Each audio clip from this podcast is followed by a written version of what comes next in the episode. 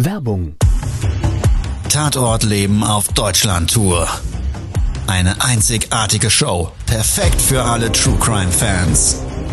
Erlebe echte Tatortgeschichten, spannend erzählt von Marcel Engel, Deutschlands bekanntester Tatortreiniger. Erfahre, was Marcel von den Toten lernen konnte, bei über 15.000 Tatorten.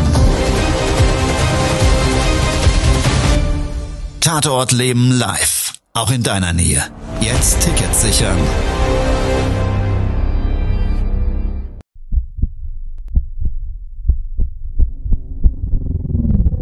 Todesursache. Der Podcast mit Tatortreiniger Marcel Engel. Es wird immer mal wieder in meinem Podcast vorkommen, dass wir sehr tief in das Geschehen eintauchen. Ich werde offen darüber sprechen. Damit meine ich, dass Flüssigkeiten wie Blut als Element das kleinste Problem sein wird. Ich freue mich, wenn ich euch auf eine Gedankenreise entführen darf in meine Welt des Tatortreinigens. Todesursache. Der Podcast mit Marcel Engel. Hi, hallo und herzlich willkommen. Schön, dass du wieder Lust und Zeit hast, mit mir gemeinsam eine Tatortreinigung zu durchleben. Heute mit an Bord aus meinem Team ist der liebe Lukas. Hallo Lukas. Hi. Wir haben heute ein ganz krasses Thema. Und zwar in der Lebenswirkung. Der Tod. Ist ja nun mal das, mit dem ich mich seit 27 Jahren fast tagtäglich zwangsläufig durch mein Berufsbild des Tatortreinigens auseinandersetzen muss. Und ich persönlich hatte irgendwann mal so eine Phase, da habe ich mich gefragt, kann ich den Job überhaupt weitermachen? Die Geschichten haben mich verfolgt, sie haben mich nachts nicht schlafen lassen. Und das ist nicht bei jeder Tatortreinigungsauftrag so, aber oftmals immer wieder, gerade bei harten Geschichten vor dem Leben oder beziehungsweise zu dem Leben vor dem Tod, da habe ich das sehr wohl mit nach Hause genommen. Es hat mich in meinem Privaten so sehr beschäftigt, dass ich irgendwann mal gesagt habe, ich glaube, ich muss mit diesem Job aufhören.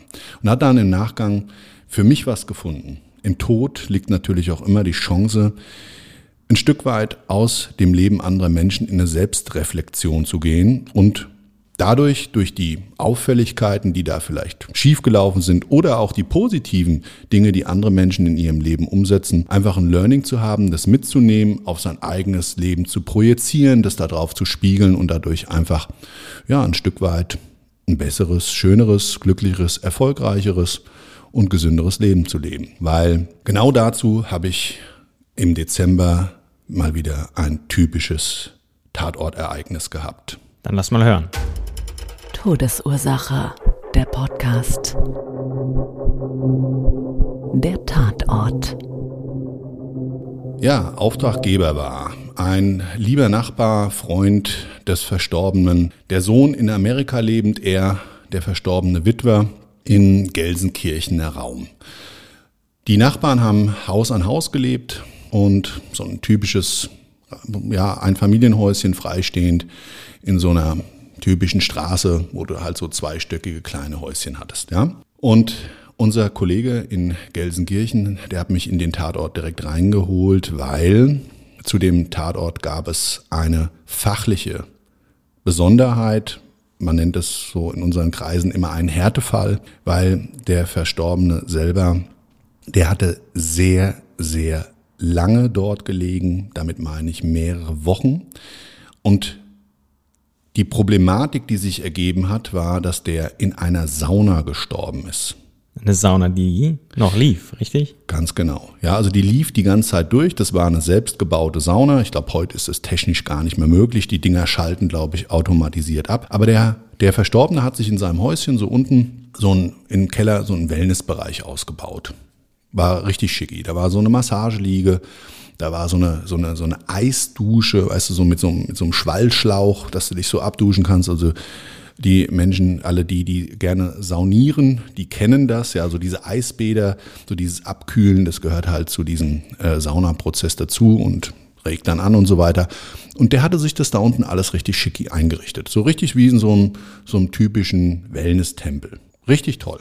Der Nachteil war halt, dass technisch diese Sauna nicht abgeschaltet hat. Und ja, er selber ist, hat sich dann später ergeben, das haben wir alles nach dem Auftrag erfahren, durch einen Herzinfarkt gestorben. Und jetzt darf man sich das so vorstellen. Also das war eine kleine Sauna für insgesamt vier Personen, würde ich mal sagen, ausgelegt. Und die hatte so zwei Ebenen, also so zwei Sitzbankebenen und auch da wieder alle, die Sauna machen. Und für die, die es nicht kennen, erkläre ich es halt mal. Du hast halt so diese unterschiedlichen Zonen. Ja, wenn du so einen Aufguss machst und fängst dann da an, so diesen Aufguss auf den heißen Lavastein zu verteilen, dann hast du halt unterschiedliche Hitzezonen. Warum? Natürlich heiße Luft. Die dringt nach oben und wenn die dann feuchtigkeitsangesättigt ist, dann transportiert die die Wärme auf der Haut halt viel, viel extremer, gerade in den oberen Sitzbankbereichen. Also das ist so für die Hardcore-Saunierer. Ja, 100 Grad Sauna, frischer Aufguss, ab nach oben, 30 Minuten durchschwitzen. Also das war auf jeden Fall so seine Sauna und er hat auf der oberen Ebene, auf dieser Sitzbank, hat er gelegen und ist dort gestorben in der Sauna und Sauna ist durchgelaufen und dadurch gab es halt einen massiven Flüssigkeitsverlust. Also nicht nur, dass er in der Sauna gestorben ist, die die ganze Zeit gelaufen ist, sondern er ist auch noch an einem heißesten Punkt der Sauna gestorben. Ganz genau, ja. Gut, es relativiert sich dann irgendwann, weil natürlich, wenn die Luft selber die Hitzetemperatur, das, also irgendwann überschlägt sich das ja in dem gesamten Raum, der hat ja nur eine gewisse Größe. Aber absolut richtig und die Sauna war auch auf Vollgas eingestellt. Ja, also was auch immer dann so eine kleine Haussauna da mit dem äh, möglichen Stromquellen hergibt, das weiß ich alles nicht. Aber die war halt auf Vollgas eingestellt und dementsprechend mit dem höchstmöglichen Hitzepunkt. Und ich glaube auch bei so Haussaunen liegt es bei mindestens 70, 80 Grad. Da geht's also trotzdem so vom Hitzegrad her richtig rund. Dann ist das wirklich so, als würdest du ein Hähnchen in den Backofen legen mhm. und lässt das halt da zwei Wochen liegen. Mhm. Bei Vollgas. 180 Grad, Gut, das ist jetzt natürlich noch eine andere Temperatur, aber es ist wirklich so, der Verwesungsprozess ist komplett anders wie im Standard normalerweise bei Leichenfunden an der frischen Luft oder an der normalen Raumluft. Das ist schon mal der, der eine Unterschied. Und der andere ist natürlich auch, die Liegedauer ist dann einfach durch die Umgebungstemperatur der Multiplikator für den Verwesungsprozess. Mhm. Da geht es einfach in anderer Form voran. Und sehen wir immer wieder, es ist nicht der erste Leichenfund in einer Sauna von mir gewesen. Ich hatte schon Dutzende. Der hat mich aber auch persönlich wieder mal ganz schön gefordert, weil auch da wieder das, das ähm, Körpervolumen, ich nenne es ja immer klar und deutlich, die Biomasse des Verstorbenen ist natürlich ganz ausschlaggebend dafür, was wir im Nachgang für einen Reinigungsaufwand haben. Je mehr Flüssigkeit der Verstorbene verlieren kann, je mehr dringt ins Bauwerk ein und je mehr Sauerei gibt es und je mehr Arbeit haben wir am Ende vom Tag. Nachdem der Auftraggeber da mit meinem Tatortreiniger in Gelsenkirchen vor Ort war, ähm, hat der dann ganz aufgeregt angerufen, hat mich um Hilfe gebeten.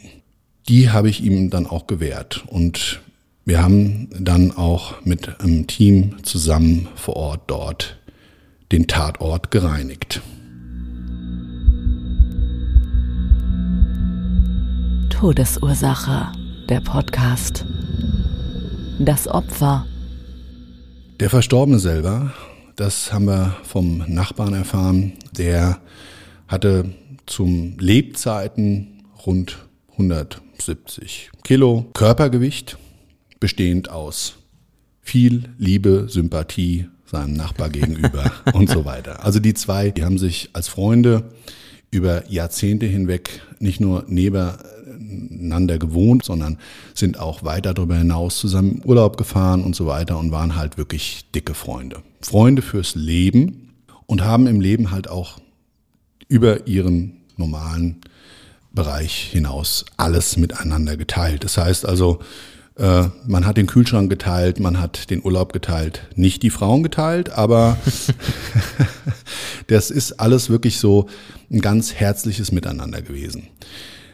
Der Verstorbene selber, hm, der hatte einen Sohn, der in den USA gelebt hat und immer mal wieder war er aber auch so, ja, nach dem Tod seiner Frau unterwegs in Deutschland und dann auch mal ohne Absprache, weil das war so einer, der ist spontan raus. Also wenn ihm die Decke auf den Kopf gefallen ist, dann ist er halt los in die weite Welt und die hatten beide so kleine Camper, so Wohnmobile.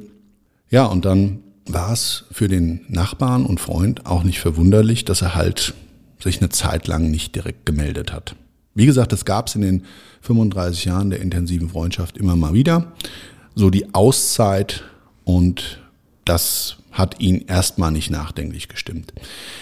Aber es ging die zweite, die dritte und die vierte Woche ohne Kontakt und mit einem überlaufenden Briefkasten so ineinander über und das war auch ungewöhnlich, weil der hat immer noch eine Bekannte gehabt, die hat dann so ein bisschen auch zusätzlich sich um den Haushalt gekümmert, auch wenn er nicht da war. Das heißt, ein bisschen in den Garten geschaut. Gut, musste im Dezember nicht, weil da wächst nichts großartig, glaube ich. Hat aber auch nach der Post geschaut und nach so verschiedenen Befindlichkeiten. Und ähm, mit der hat er wohl ganz auch äh, intensives Verhältnis gehabt und die kannten sich auch alle untereinander. Naja, also auf jeden Fall kam das dann so, dass er sich aber doch Gedanken gemacht hat. Hat die angerufen, hat gesagt, sag mal, hast du denn was von Punkt, Punkt, Punkt gehört? Auf jeden Fall haben die sich dann abgesprochen. Sie hat auch nichts von ihm gehört, hat sich auch schon ein bisschen Sorgen gemacht, dass sie gemeinsam wohl mal da in die Wohnung oder ins Haus beziehungsweise reingehen. Er hat dann gesagt, das macht er dann jetzt gleich.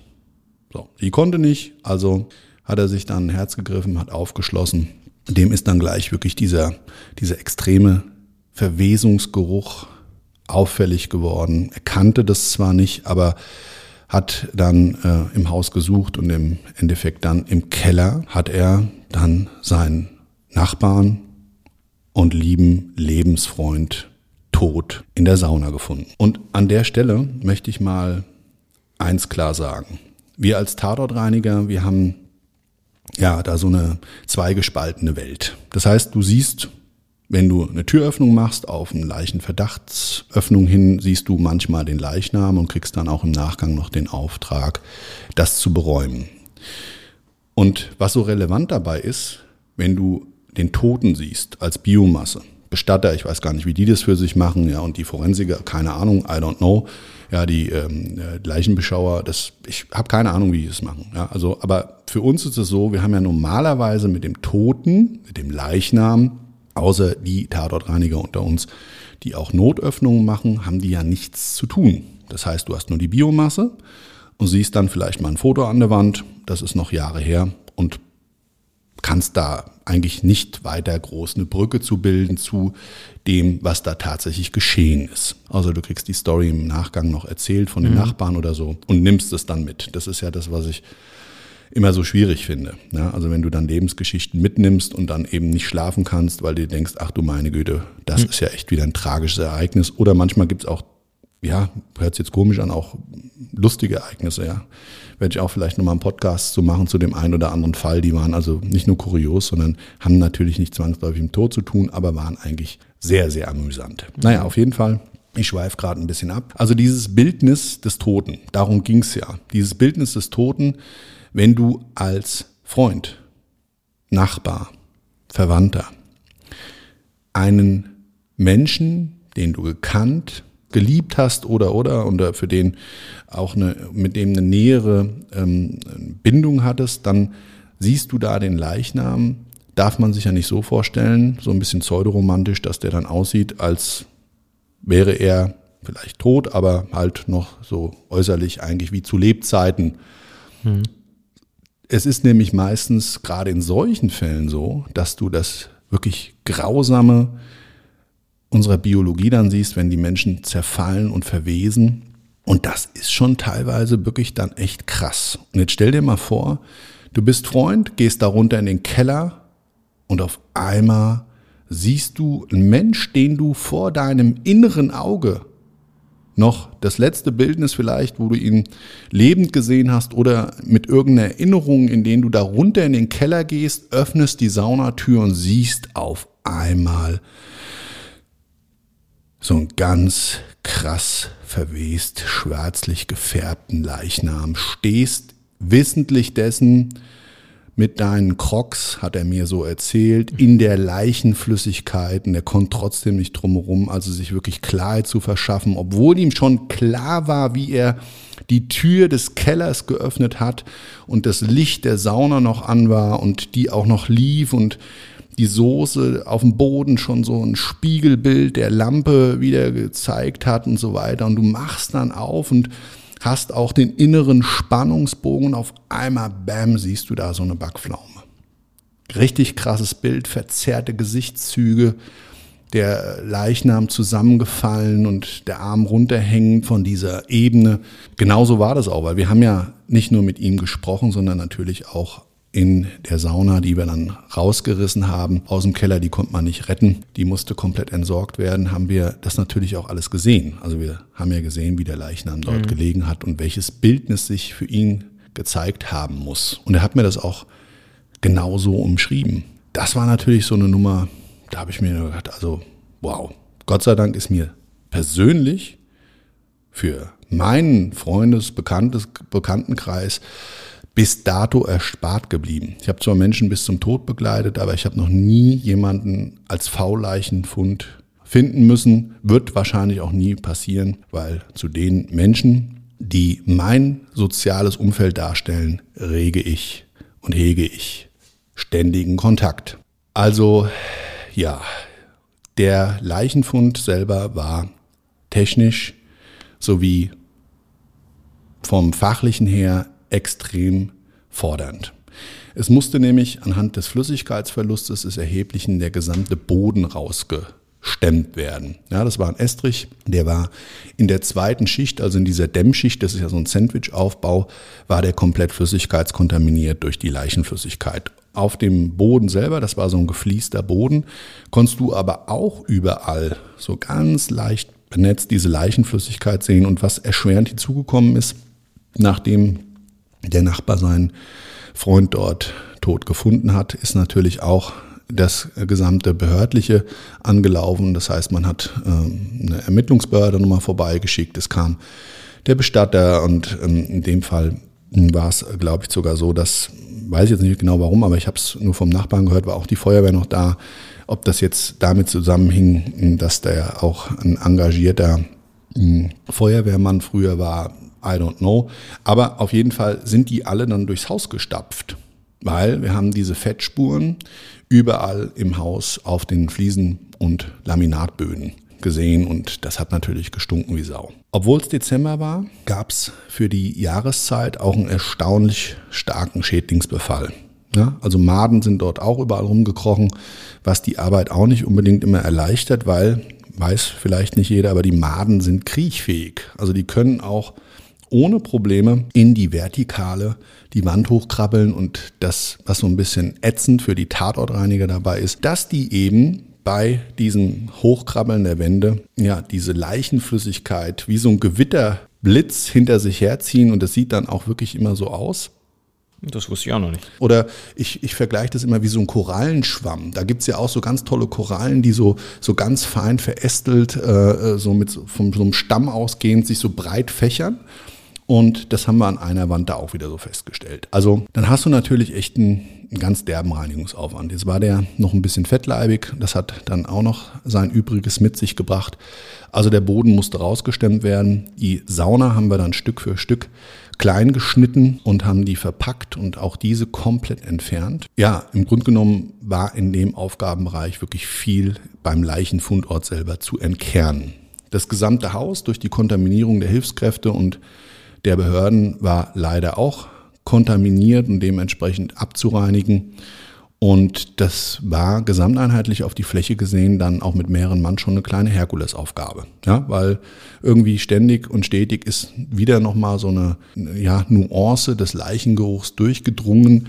Man muss dazu sagen, dass das Geruchsneutralisieren bei Leichenfunden, die längere Zeit liegen, sowieso eine Kunst für sich ist. Man muss dazu sagen, wir haben da ja eigene Chemie und wir haben auch einen kompletten Geruchsneutralisationsprozess, der garantiert immer zu einer hundertprozentigen Geruchsneutralisation führt. Äh, nach der Leichenfundreinigung und während dem Prozess war der liebe Nachbar immer wieder mit mir im Gespräch. Und ich kann noch mal an der Stelle sagen, der war fix und fertig. Ein lieber Freund wurde ihm genommen. Er selber hat sich Vorwürfe gemacht, warum er nicht viel früher geschaut hat. Und ich sage es jetzt mal so, bin kein Arzt, ich kenne auch nicht wirklich den Werdegang des Versterbens seines, seines Freundes, aber äh, ich glaube, solche Vorwürfe sind völlig äh, fehl am Platze an der Stelle. Das habe ich ihm auch gesagt.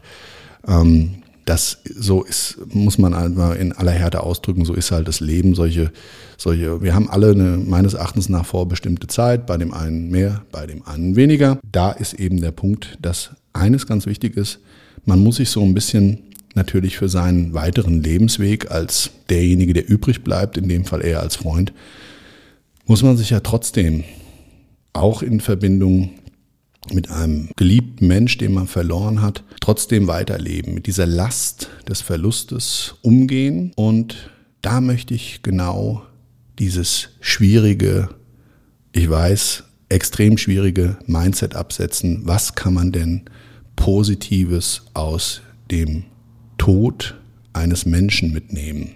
Gerade dann, wenn man ihn geliebt hat und er einfach nur fehlt in einem Leben, das man weiterlebt. Und ich glaube, es gibt zwei Dinge, die man bei sowas berücksichtigen könnte. Zum einen bleibt einem ja, wir leben ja immer ein Stück weit auch gerne in der Vergangenheit, alle die Momente, die man miteinander verbracht hat, an die man sich erinnern kann und die uns immer wieder auch in diesen schönen Augenblicken des Miteinanders, in dieser Geschichte der Vergangenheit in eine positive Stimmung versetzen können. Und man darf nicht daran denken, dass dieser Mensch einen zukünftig eben mit diesen Geschichten nicht mehr beschenken wird des Miteinanders. Und zum anderen glaube ich, dass wir uns durch so ein Ereignis immer eins bewusst vor Augen halten sollten. Für uns alle ist der Tod als Ende des Lebens vorbestimmt. Und ich glaube persönlich ganz fest daran, dass wir jeden Tag in der Bewusstheit und Intensivität leben sollten, dass es vielleicht unser letzter sein könnte. Das war es heute schon mit meiner Folge. Und ich hoffe, es hat dir gefallen. Du hattest ein bisschen Spaß und Freude beim Zuhören. Lukas, es tut mir leid, es war jetzt ein Extremmonolog. Alles gut. Ich höre da auch gerne äh, gespannt zu. Ich mein. Aber ähm, ja, ich glaube, es gab jetzt auch ähm, an der Stelle vielen Dank nochmal, Lukas, dass du dabei warst. Klar. Für mich so ein bisschen die Unterstützung, weil es sind manchmal schon harte Themen und die berühren mich selber immer sehr. Und ich muss auch immer aufpassen, dass ich nicht ein Schippchen mache. Ähm, und meine Stimme nicht äh, äh, entgleitet, weil ich wirklich in der Gefühlsebene bei den Menschen bin und das ist genau das, warum ich Tatortreiniger mit Leib und Seele bin. Ich versuche für mich wirklich immer das Positive aus diesen Endlichen des Lebens zu ziehen und ich versuche immer mit diesen Geschichten eigentlich dazu äh, zu motivieren und ähm, ja zu animieren, über das Leben nachzudenken. Ich würde mich freuen, wenn das auch bei dir heute gelungen ist. Und ja, wenn es dir gefallen hat, gerne abonniere meinen Kanal. Wir sind bei Instagram und Facebook natürlich auch zu finden, Marcel Engel. Und wir haben, wenn du Bilder zu den Tatorten sehen möchtest, auch einen YouTube-Channel, Marcel Engel, der Tatortreiniger. Da haben wir das eine oder andere Format, auf deren Basis du auch gerne visualisieren kannst über das, was ich rede. Dir eine restliche schöne Woche und bis dahin, bis nächstes Mal. Ciao. Ciao. Das war's schon mit der neuen Folge von Todesursache, der Podcast mit Marcel Engel, Kopf einer eigenen Spezialreinheit und Tatortreiniger bei mehr als 12.000 Orten auf der ganzen Welt. Was kann Marcel für dich bereinigen? Jederzeit. Weltweit. Melde dich oder klick dich einfach mal durch auf marcelengel.com. Empathisch, tiefgründig, ehrlich. Todesursache lässt dich garantiert nicht kalt. Seid dabei. Ich freue mich. Abonniere die Staffel und du kommst für keine Folge zu spät.